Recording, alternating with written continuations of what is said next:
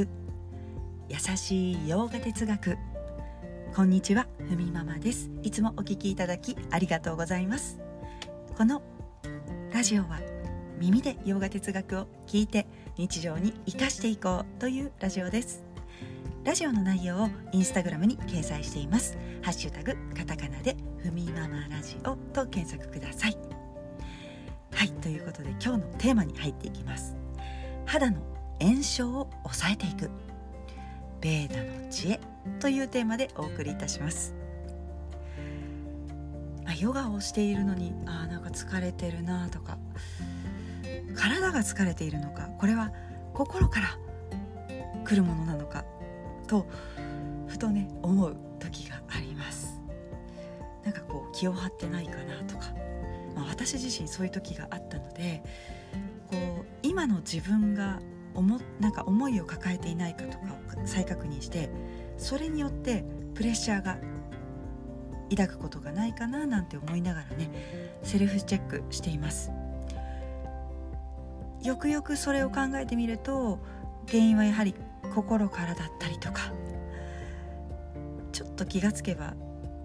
時間にゆとりがなくてそんな日が長く続いていた、まあ、その日々がですね長く続いていたりとかしてあやっぱりなそういうとこから来るんだなと自分自身でも感じていますが改善したいけどでも今そして今日頑張りたい そんな時はアーユルベーダの知恵を借りて心と体をまあ自分自身でこういたわってあげる方向に持っていくようにしています。ということでね今日は、まあ、ベーダの知恵アーユルベーダからお伝えします。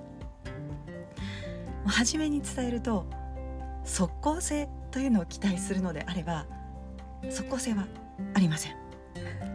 なので即効性が必要な方には今日はねちょっと向いていないエピソードになるかもしれません。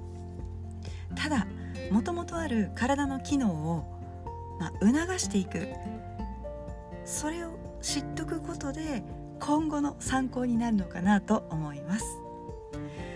えー、ということでアイルベーダの知恵ですね。アーユルベーダでは自然界はピッタそしてバータバータピッタカパですね。バータピッタカパという3つのエネルギーによって機能しています。そして私たちの体も3つのエネルギーのバランスによって存在しています。肌の炎症を診断したり自分の中でね何かヒリヒリするなとか思ったりそういうことがあればそういうところをまあケアしていく。まあ、例えば今ねマスクとかつけますよね、まあ、外では外していいと言われても意外とこう移動しているとつけたまま出たりとかしてマスクのこう摩擦があったり日に焼けたりとかすることがやはりあります、まあ、症状からしたら肌の炎症ですよね。赤みとかヒリヒリ感とかそして乾燥とか熱だったりします、まあ、原因がやっぱりこう摩擦だったりそれが日焼けなんですよね、まあ、摩擦というのは自分自身がこう触れたものによって、まあ、手で手もそうですしやはり近年はマスクが多いですけれどもこれがまあ原因かと。この症状肌の炎症ですね。症状とそして原因からアーユルベーダの3つのエネルギーのうちタが悪化していることが考えられます、まあ、肌っていうのがねピッタの場所になります。ピッタが悪化するとこうちょっとこう暑い自分の中で暑いなと感じたりとか赤みとか発汗。まあそうですね。その暑さがねあの講じるとちょっと発熱などが挙げられてもうまさにこの今の夏にね出やすい肌や体の中の症状が起こると。でバータというのも肌のくすみですね。黒っぽさとかちょっとこう赤みを帯びた茶色。これがまあ日焼けになっていくわけです。ではこのこれに対対応してセルフケアというのをねお伝えしていこうかと思います、まあ、食事法をねあげたらちょっとキリがないアーユルベーダの知恵ではありますが今日は2つ紹介します。まず1つ目新鮮で地産地消のもの、まあ、新鮮で旬のものをいただく。そしてもう一つ目は、まあ、2つあるんですがもう2つ目はお腹が空いてから食べる。ということです、まあ、確かに旬のもの食べなさいと。よくね言われますがもうそれはね自分の体が今欲する。スーパーに行ってあ欲しいな食べたいなと思うもの。あのまずね野菜とか果物のコーナーでやっぱり見たものっていうのがね一番即効性があると思っていいでしょう。ということで旬のものをいただきます、まあ、じゃあどんなものを具体的にねもうちょっといただけばいいのかということですが、まあ、肌の炎症を抑える味としては苦味と渋みなんですね。苦味というのは皮膚と筋肉を丈夫にします。そして渋みというのは鎮静作用。があったりとか毛穴をキュッとするこう修練作用。そして傷口を治したりします。あれ？さっぱりしたもの酸っぱさとかってどうなんだろう？酸味は？と思いますが取りすぎると患部の炎症を引き起こすので食べ過ぎない程度に。ですね。酸味は消化力も上がるので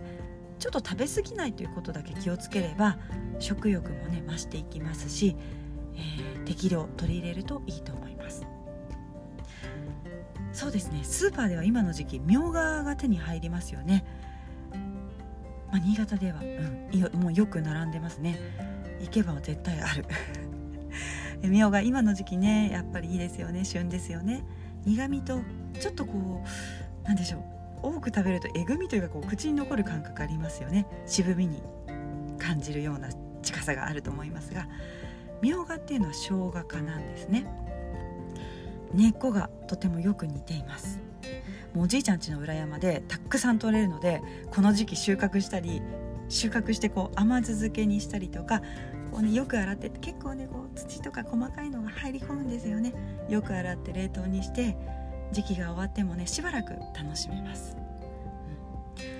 みょうがのちょっと効果というかを調べてみました。みょうがというのは眠気を覚まし頭をすっきりさせるそして胃腸の健康を保つ食欲増進になります。消化もねこう促すことができるそうです。そして血行を良くして貧血を改善血圧を下げ代謝を上げる効果。なんかいいことしか言ってませんね、うん、そして口内炎とか絶縁こう舌の炎症、まあ、口内炎口の中の炎症ですね。そういったものを和らげる効果もあるそうです。めちゃくちゃすごいですよね。いやスーパーに行って今日買ってこようかな。いやおじいちゃんち行こうかなとねちょっと思いますが手軽なのはやはりスーパーですね。そうただね保存したいと思って私冷凍したことあるんですがやっぱりみょうがのみょうがってほとんどは水分でできてるんですよね。ちょっとこう解凍した時にべちゃっとなりますのでそういう時火をさっと通すといいと思います、まあ、こんな風に食べ物から、えー、私たちの体に、えー、取り入れていくというと、まあ、急にね良くなったというよりもちょっとこう試しながらそして自分自身の体がどういうふうに反応するかをちょっと見ながらやっていくのが一番いいのかなと思います。あと今日はちょっとプラスしてアーユルベーダでは瞑想も進めています。病気の治療においても健康増進であっても自分にとって内側の静けさを保つことが最も大切と考えられています。病気を治したり悪化させたりする原因の中で最大のものは心配であると。ヨガ哲学ババガバットギーターでも瞑想することで心の揺らがなさが得られるというふうに伝えています。少しずつ少しずつ変わっていく体を、まあ、感じれる心の状態も同じように養っていけるといいかなと思います。今日はちょっと雑音というか洗濯機の音が 聞こえたかもしれませんが。失礼しました。ということで今日はこれで終わりにいたします。今日一日も皆様にとって素敵な一日になりますように。耳で聞く優しい洋画哲学ふみママラジオご清聴ありがとうございました。ナマステ。